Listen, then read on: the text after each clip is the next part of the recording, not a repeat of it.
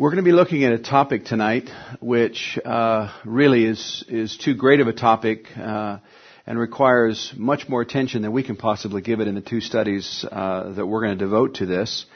Um, I'm entitling this uh, "Defending the Bible," uh, which is a tall order indeed. Uh, but our purpose in doing that is to lay down a structure so that we know how to present um, uh, our faith to non-believers, really, uh, and also find a solid foundation uh, for us. So with that, let's begin with prayer. Lord, we bow our hearts before you and we're humbled when we consider that uh, you being infinite and uh, all-powerful would condescend to um, even uh, make yourself known to us, let alone desire fellowship with us, Lord, and, and have a, a plan for our eternal destiny with you, Lord. It's marvelous. And Father, we come to know all of these things through your word. And, and, uh, uh, and we desire, Father, that as we look into this subject of defending the Bible, Lord, uh, we recognize that there are many who would um, scoff at the idea that you could communicate in such a, a clear, concise way um, to mankind. And so, Father, we pray that uh, you would not only open our eyes and ears tonight, Lord, but those who would hear this message, Lord, that they might be receptive uh, and uh, take on board, Lord, the truths that they can learn from your scripture. For it's in Jesus' name we pray. Amen. Now, as we have done many times before, when we consider the subject of salvation, there is a process that a person needs to go through to be able to appreciate what you deliver to them ultimately when you deliver the gospel. For salvation, man must understand the existence of character of God that would seem patently obvious, but often people will rush to the individual needs uh, and bypass the fact that this person, as a non-believer, uh, is uh, at odds with God. And so there needs to be an awareness of the existence and the character of God. The purpose and the power of the Bible. We'll see in the two studies that we'll do, study one tonight, uh, how important it is that we understand the position that the Bible has uh, in the delivering of the gospel message to unbelievers. The person of Jesus Christ, of course. Uh, there's no other name given among men by which we must be saved, Jesus Christ. And then, of course, they need to understand the biblical revelation with regards to the nature of man. And that's the point when you understand God, the Bible, Christ, and man, that's the point at which when that truth pierces the heart of the hearer, then they're able to both hear and be receptive to the gospel. And so we're going to be focusing on the purpose and the power of, the Bible uh, in two parts. Uh, when we consider defending our faith as we are instructed in 1 Peter chapter 3 verse 15, how do we do that? Especially since we see here and elsewhere in scripture uh, where we are instructed to put up a defense for why we believe and what do we believe. 1 Peter 3:15 tells us, "But sanctify the Lord in your hearts and always be ready to give a defense to everyone who asks you a reason for the hope that is in you with meekness and fear." That's an obligation, not just for a select few of evangelists or a pastor or a teacher, but for every single individual that has a relationship with God through Jesus Christ he needs to be able to give a defense for that. Oftentimes, people will say there are uh, two things uh, that you should never talk about: uh, uh sort of religion and politics. Well, cer- certainly people talk about politics all the time, and religion. One of the reasons why people shy away from talking about these issues is because they're so ill-equipped to do so, and it is such an emotional issue with so many. Uh, and it's because they actually don't know how to defend what they believe. How do we explain our faith? Well, if we rely on our personal experience to explain our faith, then we are no different than any other religious mystic.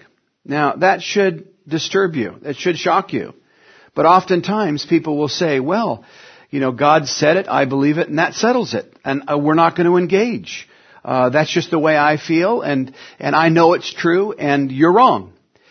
Well, uh, that may bring some comfort to you. It certainly uh, will not open up an avenue for you to be able to deliver the gospel, certainly. And in fact, it may do damage when a Christian gives that kind of response because what you're uh, revealing is you really have no substance that you can speak about that would be of any interest to them in their search for truth. Uh, and so we need to be careful that as we explain our faith, that yes, personal experience, uh, our personal testimonies and things are very important, but they cannot be the sole uh, substance of what we deliver. Defending the Bible is something that each and every Christian needs to be at least in basic terms equipped to do. And so we're going to be looking at this topic in two parts. In session number one, we're going to look at the credibility of the Bible. And in session number two, we're going to look at the authority of the Bible. So, the credibility of the Bible. Well, how do we defend anything that we believe? Have you ever found yourself in a conversation with another individual where they have one view or perspective concerning something and you have another? Uh, you know, uh, uh, you're a uh, you're a, a, Ford devotee, and Fords are the only way to go. And uh, if you were in the States, the opposite of that would be the people who drive Chevys. Now here it's a Holden, I understand. And uh, that's the competing camps. And, and each one uh, has a position why they d- desire one thing versus another. But what's important is to understand they have an opinion. And they're, in some instances, able to, to give evidence for why they hold that position. Well, so too with anything you believe. You need to be able to defend it to some degree, or else it's just an emotionally held belief. Now there are two basic approaches that are used. Not just with things biblical, but generally speaking. There are philosophical ways of defending your position. And associated with Christianity, philosophical apologetics. That's just the uh, the discipline of defending your position from philosophy. And there's also evidential apologetics. You know, you're able to lay your hands on or deliver documents or something uh, that uh, test reports or whatever it is that you're trying to uh, to say. And uh, so it's either going to be something that's philosophical that you you arrive there through a process of logic, uh, or it's going to be evidential. Uh, and uh, when we consider that with regards uh, to just the topic of God in general, there are five basic philosophical arguments for the existence of God. Uh, we'll use the philosophical terms and then break them down very quickly into uh, how that plays out in terms of how you present the gospel to a non-believer. But there's the ontological argument for the existence of God, and basically what that does is it appeals to the intuitive nature of people in their quest for God. People have an awareness of God because they have it. And so many philosophers will take that view. You just know in your heart that something is out there. That's why when we um, find ourselves uh, under pressure. Uh, uh, people will say, well, at least pray for me. Well, why would I pray if I don't believe in the existence of God? Now, of course, as we go through these five philosophical arguments for the existence of God, I will make note at this point that we did another briefing package called Discovering God. Uh, and it's two parts uh, dealing with this whole issue of how you present uh, the existence and character of God, so we won't spend too much time here. So this is the ontological argument for the existence of God. There's the cosmological. Uh, fancy term to just simply say that you argue that uh, there's origin. That, that, that if there is an origin of something, everything has a beginning, then there must be one who originates uh, that uh, thing. Uh, there's the argument teleological, which is that of design. When you see design, you naturally uh, think in all areas of science and discovery uh, that there must be some intelligence behind it. There are the moral arguments. Why is mankind uh, obsessed with the idea of right and wrong? if there is no God, then there is no right and wrong, because who's the law maker?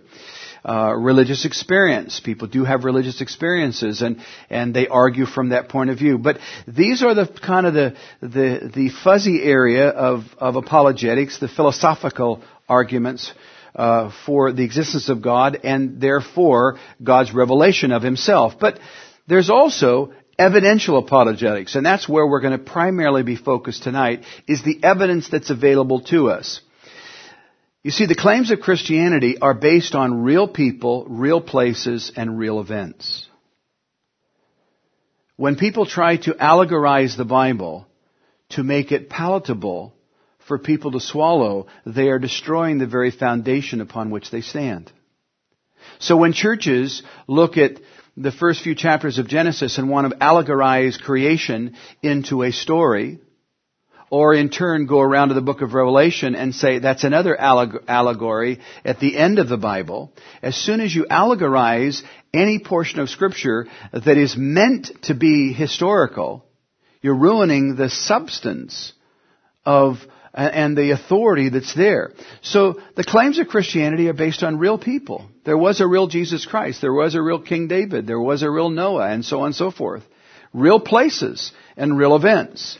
And these claims are based on the biblical record. And here's where we begin to see how important it is, regardless of how we might feel and what, what uh, experiences we might have had, the ultimate solid foundation for us to certainly stand ourselves, but also present the gospel to anyone else, is the fact that these are real people, real places, real events, happening in the real space and time, and the Bible is the source uh, for that information.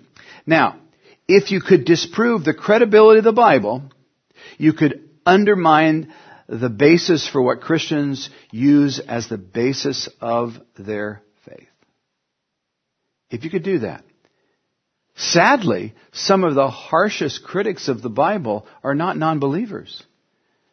They're people in pulpits their PhDs in seminaries who are undermining the single most important document that Christians need to learn from and trust in. Now, what is the Bible? First of all, let's t- backtrack here and talk about what the Bible is so that we'll understand what it is that we are attempting to defend. The word Bible is derived from the Greek word biblia, which means library or collection of books. It's comprised of 66 books, 39 in the Old Testament, mainly written in Hebrew, 27 in the New Testament, mainly written in Greek. The 39 books in the Old Testament, they are called the Tanakh. The Tanakh is a, um, uh, an abbreviation or an acronym of the three divisions of the Hebrew Scripture. There is the Torah, which is the first five books of the Bible.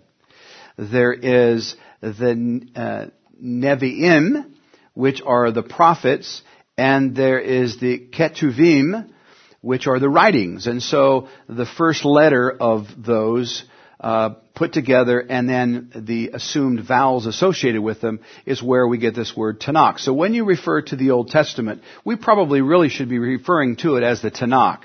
The Old Testament uh, tends to uh, uh, leave us with a sense that it's something old and therefore should be discarded. Uh, we probably should be referring more and more uh, to the, these 39 books of the Old Testament as the Tanakh. Its origin uh, began uh, about 14, uh, circa 1400 BC to about 500 BC. These are the events that are recorded.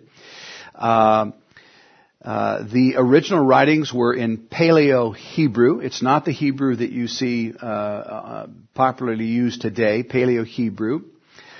Um, by 285 uh, BC to 270, this 15 year period there, we have the Hebrew Bible translated into Greek, which is referred to as the Septuagint. Often in your Bible you'll see uh, the uh, little inscription uh, LXX. That's the Roman numeral for 70.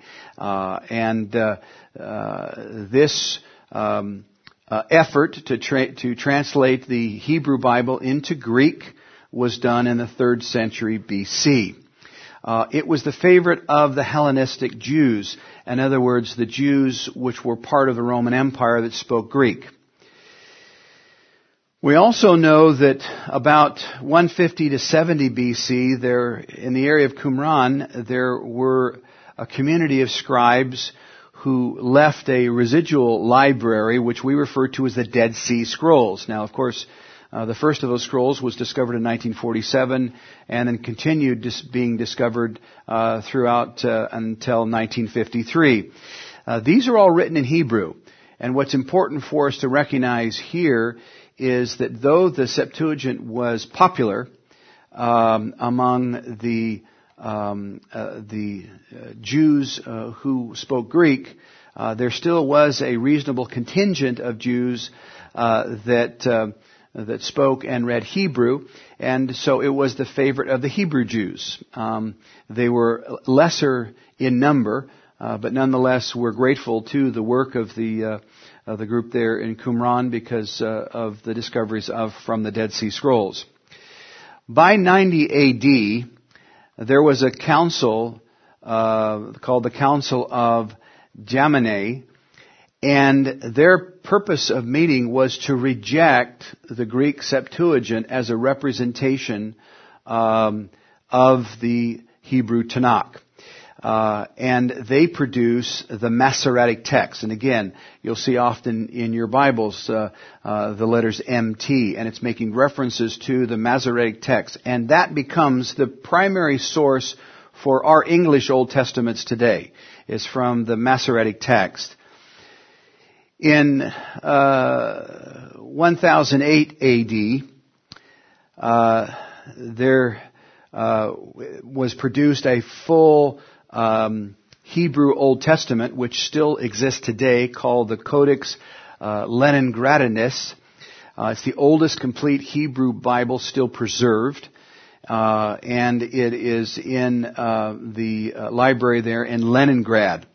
Um, and uh, it's a stunning example of just how good the Jews were at preserving the transmission of their Bible in Hebrew, because when you take this document and compare it with the scrolls uncovered uh, in Qumran, the Dead Sea Scrolls, which is more than a thousand years apart, there's very little substance that has changed in terms of when you consider the fact that they were manually scribing um, and copying the manuscripts. Uh, and, uh, and apparently some of the aspects of this particular uh, codex, codex just simply means rather than a scroll, it's clipped into a book. And um, uh, what is interesting about this particular codex is that uh, there's substantial uh, corrections in it, where the scribes have gone through and tried to cleanse any uh, transmission errors that were there, showing that they were still trying to keep uh, the, the text as pure as possible. And it's presently in the Leningrad Public Library. The New Testament is 27 books. Uh, it covers a period, uh, primarily uh, the Gospels around the life of Jesus Christ, uh, circa about 4 BC to 32 AD. Uh, the Gospel period is from about 45 AD to 100 AD, the end of the first century. And this is when the gospel and the epistles are written and distributed. So still within a, a, a very near term span between the life and, and uh, teachings of Christ and them being documented. From 65 to 311 AD, the church went through great persecution, especially in Europe. Uh, as far as the Roman Empire could reach, uh, there was great persecution against the church. That's why it's interesting that um, uh, many of the fragments that, that, that that we're able to find of Bibles that were reproduced uh, on or before this period uh, will will exist outside of the boundary of the Roman Empire. Uh, they'll be down in Egypt. they'll be in Syria, which was then um, uh, not part of the Roman Empire, and so on and so forth. And so, uh, uh, great persecution. And as a result, there was a destruction of most of the Christian Bibles. We'll never know how much was destroyed. Um, but uh, there was a huge devastation to the transmission of the New Testament during this time But fortunately, there were some of these fringe areas that still were able uh, to uh, maintain uh, manual copies of the New Testament books of the Bible. By about 300 AD, a man named uh, Lucian of Antioch completed or compiled uh, Greek text to become the primary standard throughout the Byzantine world. And so he was compiling fragments and compiling documents and producing really the first basis of what would become the canonized New Testament. And this is the basis of what we know as the Textus Receptus, the accepted text. That's what that means, Textus Receptus. Then from the 6th to the 14th century, the majority text of the New Testament uh, uh, was produced in Byzantine Greek. And so um, we have this um, process now of, of, manually producing documents until uh, the Gutenberg press is, uh, is invented.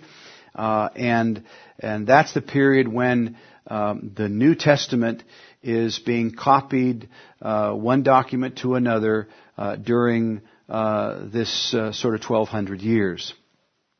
By 1528, a man named Erasmus, using five or six of the Byzantine manuscripts, compiled his first Greek text uh, produced on a printing press.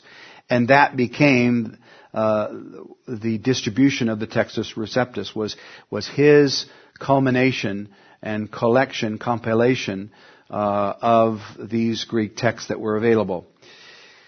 Now, what are the oldest copies of the New Testament that we have available to us today? Well, there is um, uh, some papyri called uh, the uh, Oxyrhynchus papyri, uh, and it dates. It's, it's, quite a collection of papyri. It dates anywhere from 150 to 400 A.D. Uh, it's a numerous number of manuscripts that have been collected. Uh, and they're located uh, in a museum in Oxford, England. Uh, and uh, there's uh, they number each of these um, manuscripts, and people who really get into um, arguments of original text will go and avail themselves of the material that's there. We have in the British Museum the Codex Alexandrinus. Uh, it was written in the fifth century, and um, uh, it's a manuscript of the entire New Testament. Uh, and it is available to see in the British Museum. You can go, or the British Library rather. You can go and actually see it, and it's quite remarkable to recognize you're looking at something that was uh, hand produced, uh, a beautiful um, uh, copy produced in the fifth century. There's the Codex um, Sinaiticus, and this was produced in about 350 AD. Uh, it was found uh, by a explorer the, uh, in St. Catherine's Monastery, and this is in the southern tip of the uh, peninsula of Sinai. Uh, it was in a burn pile, uh, and um, because they were using these old manuscripts to heat the monastery, and when the um, uh, explorer came across this, he recognized what it was and pulled it out from the fire. So who knows what they actually burned up there? But but um, uh, the Sinaiticus is um, is a is probably one of the oldest uh, uh, uh complete uh, New Testaments that we have. There's also the Codex Vaticanus, and it's called that because it's kept in the library of the Vatican. Uh, it's dated to 325 uh, AD approximately, uh, and it's been in the Vatican since at least 1481. Uh, and uh, all these, what's beautiful with the use of the internet now, all of these uh, codexes uh, the pages have all been photographed, they've been translated, and you can go online and you can read for yourself and see for yourself the text. So they they were previously locked away, and you had to be a, a specialist to be able to see them, and that's not the case now. But there are even older uh, specimens than that of fragments of the New Testament. In Qumran, in uh, 7Q5, there was a fragment that was written before 68 AD of the Gospel of Mark. And uh, that means it's within 36 years or so of the resurrection while eyewitnesses were still alive. And, and people have wondered at this particular document whether or not it was an actual uh, original or certainly uh, one copy away from the original of the Gospel of Mark. So there are these fragments. There is what is referred to as the Jesus papyri. It's dated to about 66 AD. So this is well within the lifetime of the apostles. Paul would have been ministering in Rome at that time. And um, it is written on both sides, and that's why you sort of see this duplication laid over. It's a portion of Matthew chapter 26, verses 23 and 31, and it's also located uh, in a museum in Oxford. And so uh, there's not enough time here to go into all of the various aspects, but uh, of, of the Old Testament and the New Testament, but suffice it to say, there's, there's ample evidence that should dispel the idea that the New Testament was some sort of a medieval document that was dreamed up by mystics. There's lots of information and evidence that shows that no, it was in existence and it was being distributed widely even in the first century as the New Testament and certainly uh, many hundreds of years before that as the Old Testament uh, as a part of the Septuagint. Now, people often, when you speak on the topic of the Bible, want to talk about these other books. You know, um, uh, they're called apocryphal books, and the word apocrypha means doubtful authenticity. And uh, yeah, there was one recently where there was a fragment which they attributed to Jesus speaking of his wife, and it was called the the Jesus papyra about his wife. And uh, then it was it was later discovered that it was a fraud, and that's not uh, uncommon. You see, if you can unpick the foundation of the credibility of the Bible, you can unravel Christianity at its root. And uh, so a lot of these apocryphal books, lots of people will say, what about this book and what about that book and shouldn't this be included and so on and so forth. I think I settle really with the fact of the way the New Testament was, was dealt with uh, in the first three centuries of the church, what was under persecution, what they preserved and what they took care of, and what they authenticated, uh, and was canonized um, in the uh, the beginning of the fourth century. Therefore, because they are of questionable origin, they're excluded from Western Protestant Bibles, but you will come across them but um, they're not. They can be interesting. They can be. There is some interesting history, uh, but they're not to be taken at the same uh, with the same weight nor credibility uh, as the Bible itself.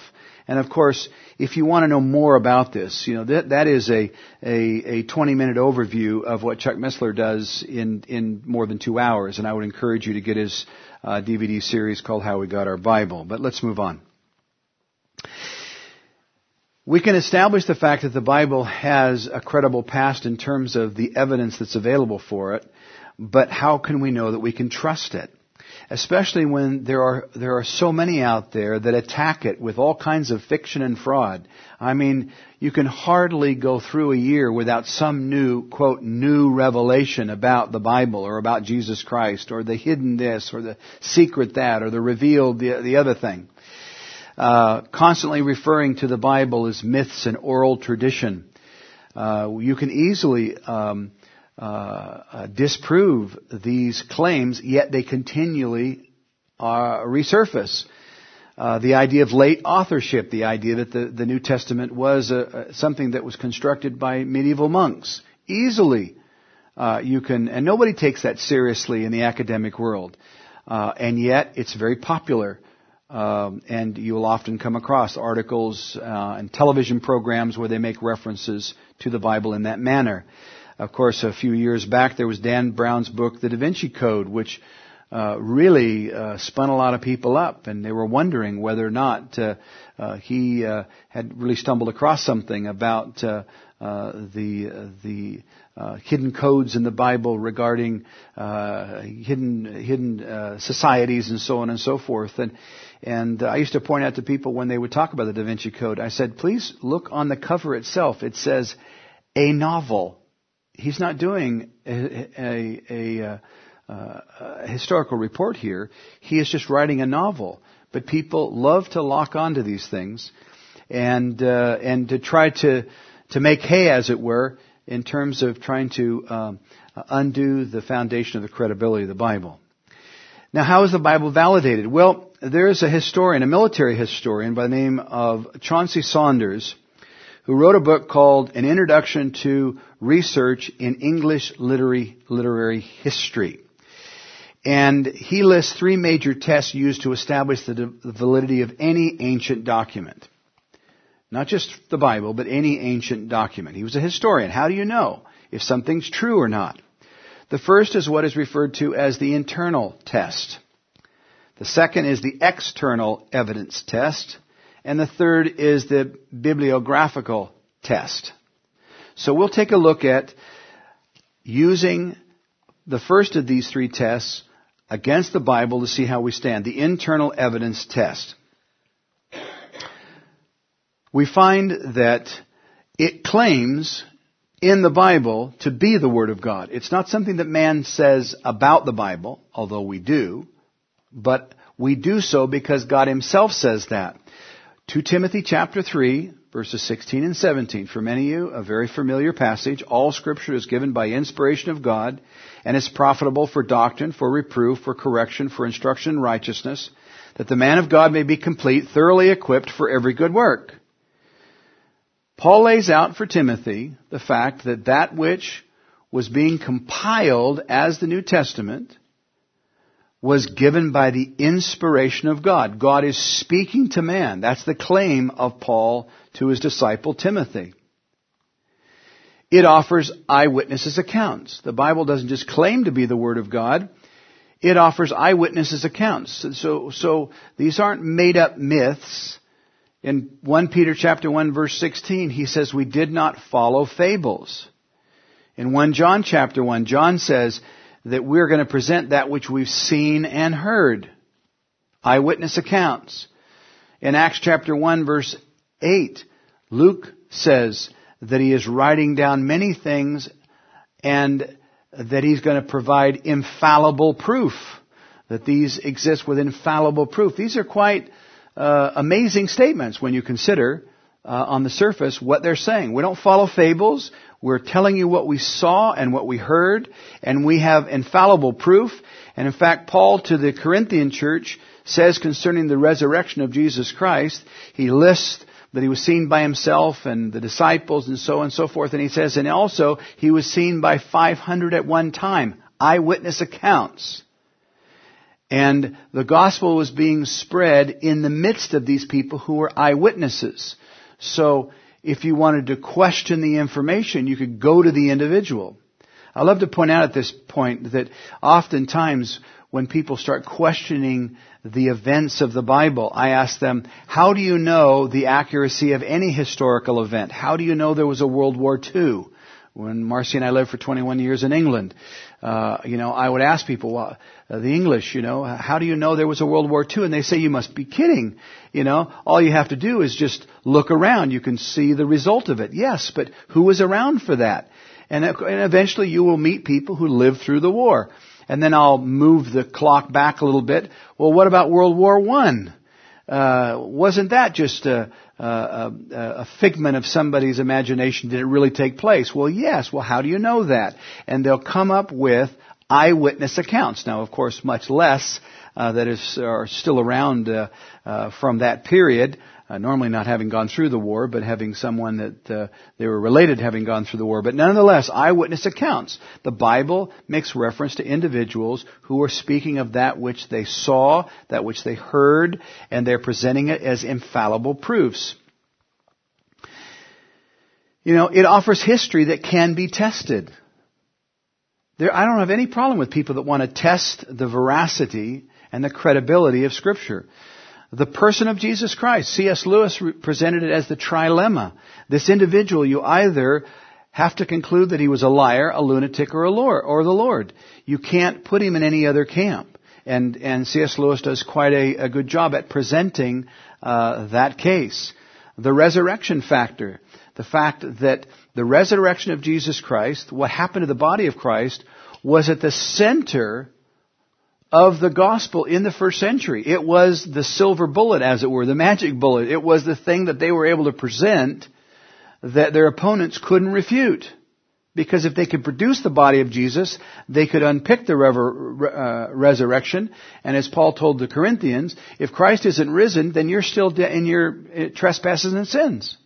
And we above all people are most miserable because our hope is in the demonstration uh, of, uh, of, of, that God declares through the resurrection of Jesus Christ after paying for our sins on the cross.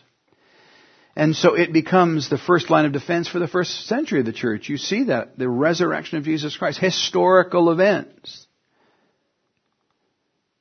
The structural design of the Bible itself, boy, you could, you could spend a long time trying to exhaust that. The, the, there are many who make a lot of uh, to do about the ELSs, the equidistant letter sequences, or uh, the hidden mes- messages in the Bible. Some of them you can't uh, deny are pretty amazing. You know, in Chuck Missler's book, The Cosmic Codes, he takes Genesis chapter 5, the ten names that are there, and he lays them out by their translation, and you come up with this lovely declaration of the objective of God toward the salvation of man. By reading the names, not by their uh, their sound, but by their meaning you recognize man is appointed moral sorrow, but the blessed God shall come down teaching his death shall bring the despairing comfort and rest. And of course, uh, Chuck writes this uh, wonderful book, uh, which goes into that, uh, and some of the other ways in which you look at why would Hebrew scribes embed in the genealogy of their patriarch Noah the Christian gospel the fact that God would send His only begotten Son to suffer for mankind and be uh, the the um, uh, instrument of of reconciliation with man. There are micro uh, macro codes. Uh, a term that Chuck uses in his Bible, but or in his book uh, Cosmic Codes. A macro just simply means that uh, they are Old Testament stories foreshadowing the New Testament life of Jesus Christ uh, in the book of Hebrews. Um, the writer of the Hebrews says, in the volume of the book, it's written of me. Of who? Jesus Christ. When Jesus is, uh, after his resurrection, walking on the road to Emmaus with the disciples, and he says to them that, that the whole of the Old Testament is written of him, foreshadowing him. And of course we can see that in some of the most disturbing and confusing Old Testament stories, they make sense when you put them in the lens of the New Testament. Genesis chapter 2, 22. One of the most disturbing stories for their patriarch Abraham. He takes his son Isaac and he's going to offer him. You know, you, you want to see some interesting reading, uh, read what the rabbis have to say about what they call the Akedah, the offering um, uh, they they have no insight because they need the New Testament to understand that that is a foreshadowing of the Father offering His Son, and He offers Him on the same mountain, Mount Moriah, which we know as Calvary. The rejection of Joseph, uh, Genesis chapters 37 to 47, all foreshadowing the work of Jesus Christ, being rejected by His own, and yet through rejection provided them a way of salvation. The love story of Boaz and Ruth, lovely to a Jew, uh, uh, and yet it is a foreshadowing of um, uh, uh Boaz as a type of Christ, Ruth as a type of the Gentile bride, uh, and uh, and Naomi is a type of the nation of Israel. And so you have this foreshadowing, and so you have a, a document that's written over 2,000 years, and yet the historical events that are recorded in the Old Testament, the sense of them is made clear in the doctrines of the New Testament. Now let me give you another thing, a design challenge. I want you to create an acrostic psalm. And it's going to have 176 lines, all dedicated to one subject, God's Word. No thought is to be repeated. In other words, you've got to, it's not one of these uh, uh, uh, lessons for school where you can just keep saying the same sentence over and over again, so you're writing lines. You know, uh, you have to um, uh, to have a fresh thought with each line. You're going to divide it into 22 sections. Each section must correspond with the sequence of the 22 Hebrew letters. So the first of the 22 sections must be with the Aleph, and the next 22 section, or next uh, section uh, needs to uh, of the 22 sections uh, needs to be with Beth, and so on and so forth, until you get to the Tau. Each section must have eight lines, all starting with the letter of that section. So the first section, all of the lines need to start with Aleph. The next section of eight lines need to start with the letter Beth. And you're going to do this now through the Hebrew alphabet. Each section must be a complete thought. Each line must be a complete thought. This is Psalm 119. Pretty tough to do. And yet that's, the, that's what the psalmist writes. Here's another design challenge. You're going to create a gene- genealogy, which the number of the names used in the genealogy shall be divisible by seven. Only seven other kinds of nouns are permitted. Only seven words shall not be nouns. The number of male names shall be divisible by seven. The number of generations shall be divisible by seven. The number of words must be divisible by seven, evenly. The number of letters must also be divisible by seven evenly.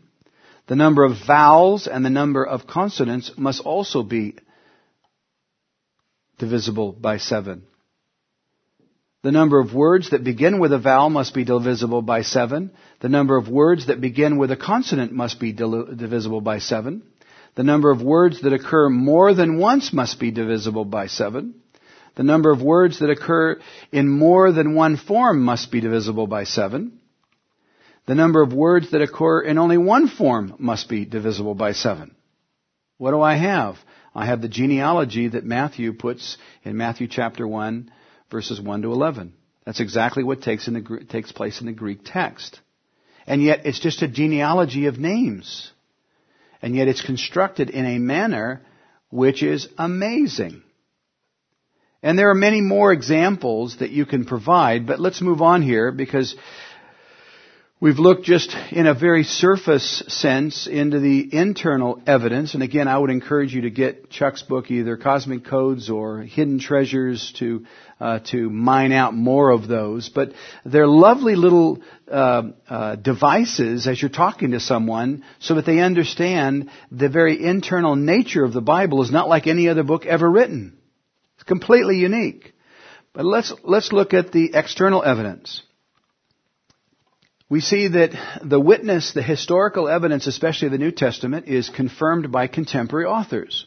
Now you see, if we had a report today, somebody came into the hall tonight and said, by the way, I've heard a, a, a, particular thing that has taken place and we're all astonished by it, we should be able to go out and find an independent person to corroborate that news or it might be somebody who just got the wrong end of the stick, so to speak, and and uh, they misinterpreted what was taking place. And so, uh, things being, being confirmed by contemporary authors.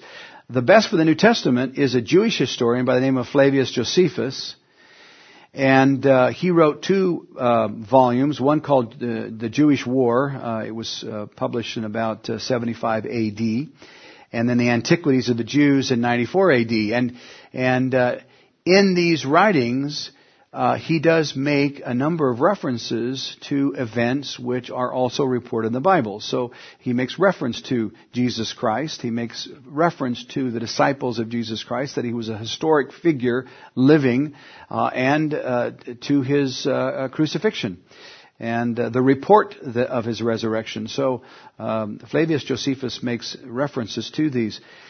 We have Polycarp, who was martyred in 165 AD. He quotes from passages of the New Testament, 36 different passages. Uh, Irenaeus, um, uh, living in 178 AD, he quotes 767 passages from the New Testament. As the New Testament is beginning to be distributed, it's being used as a resource by these various writers. Clement of Rome, uh, writes in 194 AD, quotes 380 passages. Tertullian, 200 AD, he quotes more than 3,000 quotations. Origen, who comes along in the third century, he quotes 5,745 passages from the whole New Testament. It's been said that if you took the Old, the New Testament alone, and you were to destroy the New Testament as we now know it, it could be reconstructed with copies from other people who are quoting it. That there are lots of evidence of people using the text of the New Testament uh, as the basis for uh, their own insights and so on and so forth. So it's not something that that was locked away somewhere. It was widely being used even during this time of of huge uh, persecution of the church. But the other external evidence is that it's confirmed by other physical evidence. Not only do we have people that are saying similar sorts of things, corroborating reports. For example, modern archaeology, I think, is one of the greatest ways to prove the veracity of, uh, especially the historicity of the Old Testament. For example, the city of ancient Jericho was considered to be like, like Atlantis, mythology. And yet, it was a British archaeologist who went and discovered um, uh, under the Tell of Jericho uh, uh, many layers of ancient cities, but down to a city that dates to the entry into the promised land of Joshua. And they see the evidence of walls that have been that have fallen down outwardly. Uh, the grain silo there uh, the grain was still in the silo and it had been burnt. You remember the story of Jericho uh, when the Israelites enter uh, Jericho. They um, they go in and they are instructed to burn everything. And and uh, uh, when um, the uh, archaeologist Kenyon went in, uh, they unearthed the grain silos there that would be co- coincident with um, uh, the the uh, invasion of the Israelites, and sure enough, uh, the top layer of the grain had been uh, burnt, and uh, so a lot of evidence there in Jericho. We also see in Jerusalem itself the tunnels that were dug during the time of Hezekiah. Now, Hezekiah was a king of Judah. The northern tribes of Israel had been taken away by um, Syria and now the Assyrians were uh, uh, threatening Jerusalem, and Hezekiah, we are told, uh, puts a plan in place to dig a tunnel uh, so that they could have a secure uh, fresh water supply inside of the city. And of course, if you travel to uh, Jerusalem today, you will see this man-made tunnel that goes from the springs of Gihon to the pool of Siloam. Uh, and it's uh, it's quite a treat to uh, go down actually into the tunnel itself and to walk through it and, and amaze yourself to recognize that that uh, the teams that dug this started at two ends. How did they know how to dig toward each other? It's an amazing engineering feat, uh, and uh, but up until the time that it was discovered, it was considered mythology. But of course, you can go to Jerusalem today, the city of David, and you can uh, walk in this tunnel that was dug during the time of King Hezekiah. There's also the evidence that's available in the ancient city of Nineveh. Now, Nineveh is an interesting city in that for many, many years there in what we know as Syria today, this city was described as being so large it was a four day journey to walk across it. And it seemed like that's impossible that you could have such a massive city uh, that it would it would take such an effort to walk from one side of it to another, uh, and uh, um, and of course, again, it was British archaeologists uh, who uh, began to uh, do research in this area, um, and they discovered many artifacts which are in the British Museum today. Uh, and that just validates the, the fact of the existence of the city of Nineveh. And, and you can find people who, prior to um, these discoveries, was saying with regards to the historic references to the city of Nineveh, that's just crazy. It's absolutely nuts. They, the, you know, the, the, the, references of Job going and preaching to the city of, of Nineveh. Uh, Nineveh was, could never have been that sophisticated and, and so on and so forth. Of course, now they recognize that it was very sophisticated. You have the evidence um, associated with the city of Babylon. Again, wow. Babylon. That's, that's gotta be like, uh, uh, just a myth. And yet we see even today, uh, the remnants of the, um, the old city, uh, the walls were being rebuilt by Saddam Hussein, uh, but um, there still exists the um, uh, Ishtar Gate and uh, and the walls of the city of Babylon, which also you have in the British Museum the cylinder of Cyrus, which is the Medo-Persian king who invades and conquers the um, Babylonians, and uh, this clay uh, cylinder uh, describes the taking of the city, which is consistent with uh, the uh, historical account that we get from the book of Daniel. And uh, so we just have more and more and more evidence that that which is reported as historic in the Bible, given enough time, the archaeologists, uh, the spade of the archaeologists keeps turning over more and more information to say, no, that is a, uh, that's an accurate representation of uh, of what actually took place.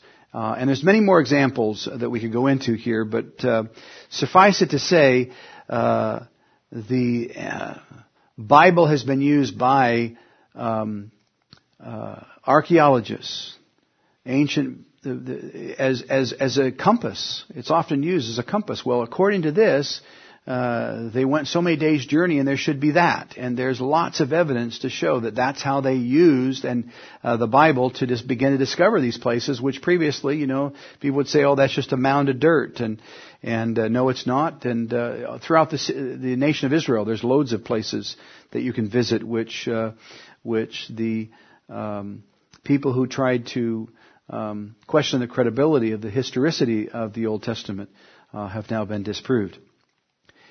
Thirdly, we find that there is the bibliographical test uh, of of uh, of an ancient document. What's the bibliography of it? What's its where is it from? In other words, uh, what is referred to as the manuscript uh, manuscript authority. How do we know we have uh, either the real article or something that's very close to the real article? Well, it's derived from the following uh, they asked the question, when was the document written and the earliest available copy? And then the number of copies in existence today. So they can compare with the existing copies. Uh, and, and so if they have an ancient document, uh, and they want to know uh, what we have today, how close is it to the original? Well, there's a man by the name of Josh McDowell that put out a book, and it was, I remember when I was in university, Evidence That Demands a Verdict was just such a wonderful resource for me because it gave me uh, that substance I was looking for to be able to share the gospel because I felt shaky in terms of uh, some of the claims people were making with regards to the viability of the Bible. But let's take, for example, a number of ancient writings. Let's take a look at Homer. All right, uh, there are in existence today 643 copies of it, and the earliest copy from the original is a span of about 500 years. And you won't find anybody really that will say that when you read Homer, you aren't reading what Homer wrote. Because there's such an overwhelming number of copies, 643. Even though there's a 500 year gap between the oldest copy and the writing itself. Sophocles is another writer. There's 193 copies or fragments of copies of Sophocles, and there's a 1400 year gap uh, between um, the original and the first, the oldest copy. The writings of Plato. People are surprised to recognize there's only seven manuscripts of Plato. And the distance from when Plato's writings were written and the oldest copy, um, the earliest copy, the oldest uh, uh, uh remnant, 1200 years. And yet no one would question the veracity of the writings of Plato. Caesar, 10 copies, a thousand years. But then let's look at the New Testament. There are more than 24,000 fragments and copies of the New Testament, handwritten. It's all being done before the printing press. Obviously, once the printing press comes along, all bets are off because it's like a Xerox machine. People can just keep producing copies, and and uh, it's only as good as the printer is. But we're looking at something here where the span of time between the actual copy that we have and its writing is somewhere between 40 to 90 years. In fact, in the case of the Jesus papyri, probably less than that. Could be within 20 to 30 years, and the Mark fragment they believe actually could be from uh, the, the, the very first co- or or the first copy from the Gospel of Mark. So uh, there's a lot of work done in this, and if you want to know more about that, there there are uh, some good references that are available, especially in Josh McDowell's work. It's now a two volume set, uh, and I would encourage you to uh, to get that also. Let's move on. There's a man by the name of Sir Frederick Kenyon who had been the director and principal librarian of the British Museum and second to none in authority for issuing judgments about manuscripts uh, that were brought, being brought into the museum. Um, and he makes this statement about the Bible. He says, uh, especially the New Testament. The interval then between the dates of the original composition and the earliest extant evidence becomes so small as to be, in fact, negligible. And the last foundation for any doubt that the scriptures have come down to us substantially as they were written has now been removed. Both the authenticity and the general integrity of the books of the New Testament may be regarded as finally established. And this is a person who it's his job, or it was his job, to establish do we have a, an accurate portrayal of the original documents? And there's substantial uh, uh, evidence to say yes, it is. And so when we look at the Bible in terms of how we validate it, we've seen it as uh, uh, uh providing internal uh, evidence, and passing the internal evidence test, uh, that it makes statements about itself uh, that it's that are consistent. There is the external evidence test uh, that um, both from the uh, spade of the archaeologist uh, uh, to the quality of the information. and the corroborating evidence, the bibliographical text, the actual manuscript authority itself. But there's one other that I want us to look at, and that is the prophetic test.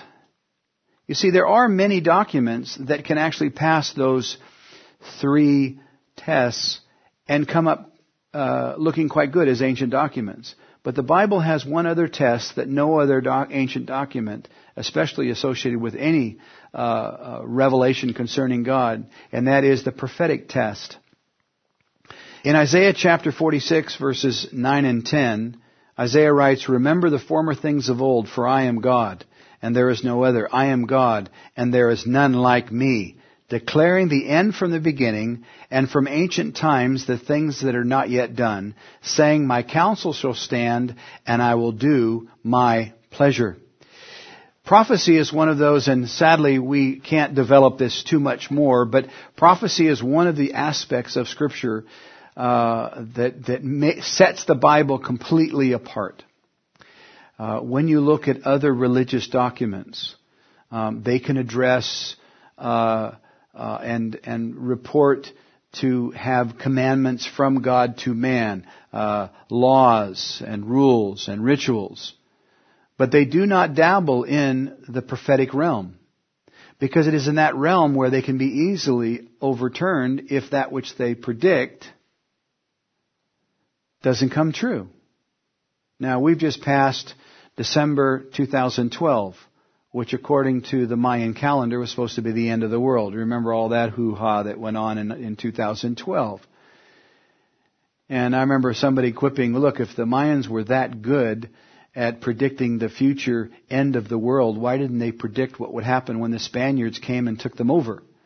You know, if they were that good at uh, predicting. Well, the truth of the matter is, all of these uh, types of documents are very poor in the area of prophecy, but the Bible is very good. In fact, there's one resource written by J. Barton Payne. He's written a book called The Encyclopedia of Biblical Prophecy. And in his book, for example, he says the Bible has 8,362 predictive verses, which are located or which focus on 1,817 predictions. The number of prophecies concerning Jesus Christ alone, more than 300 of them concerned his first coming, which he fulfilled all of them. And more than 2,000 concerning his second coming. Now another resource that I would encourage you to add to explore that for yourself, of course, are Chuck Missler's books, Prophecy 2020, and also his DVD series, Prophecy 101.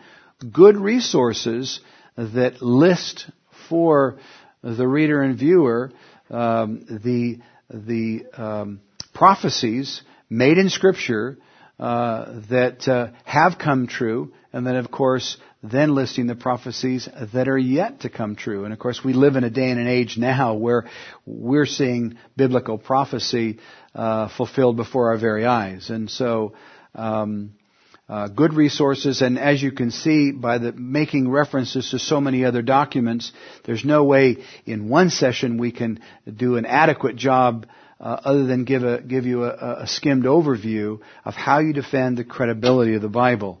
So this session, we looked at the credibility of the Bible, but in the next session, we're going to look at the authority of the Bible. It's going to answer the question, so what? So you've proved that the, the, what we have is accurate to what was written. You've proved that it makes reference to real people in real places doing real things. Wonderful. But what does it mean to me?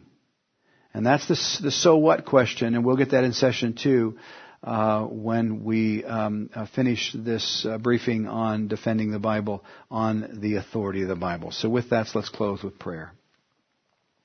Lord, we are grateful that you do provide us with such a clear roadmap. Lord, that by your Holy Spirit, uh, you give us eyes to see, Lord, that which only you can reveal to us. But yet, Lord, it's, it's not mysterious in the sense that you have clearly laid before all mankind enough evidence of um, uh, your fingerprints, the hallmark of your design upon the world that we live in and the word which you have breathed and has brought forth in the inspired word of God. Father, may we treat the Bible with the respect that it deserves. Lord, may we not um, change that which we're uncomfortable with, trying to uh, accommodate with a, a, disbelieving world, Lord. May we hold to the inerrancy of Scripture, the infallibility of your word, Lord. And pray, Father, that in doing so, you would grant us even further understanding and insight. For us in Jesus' name we pray. Amen.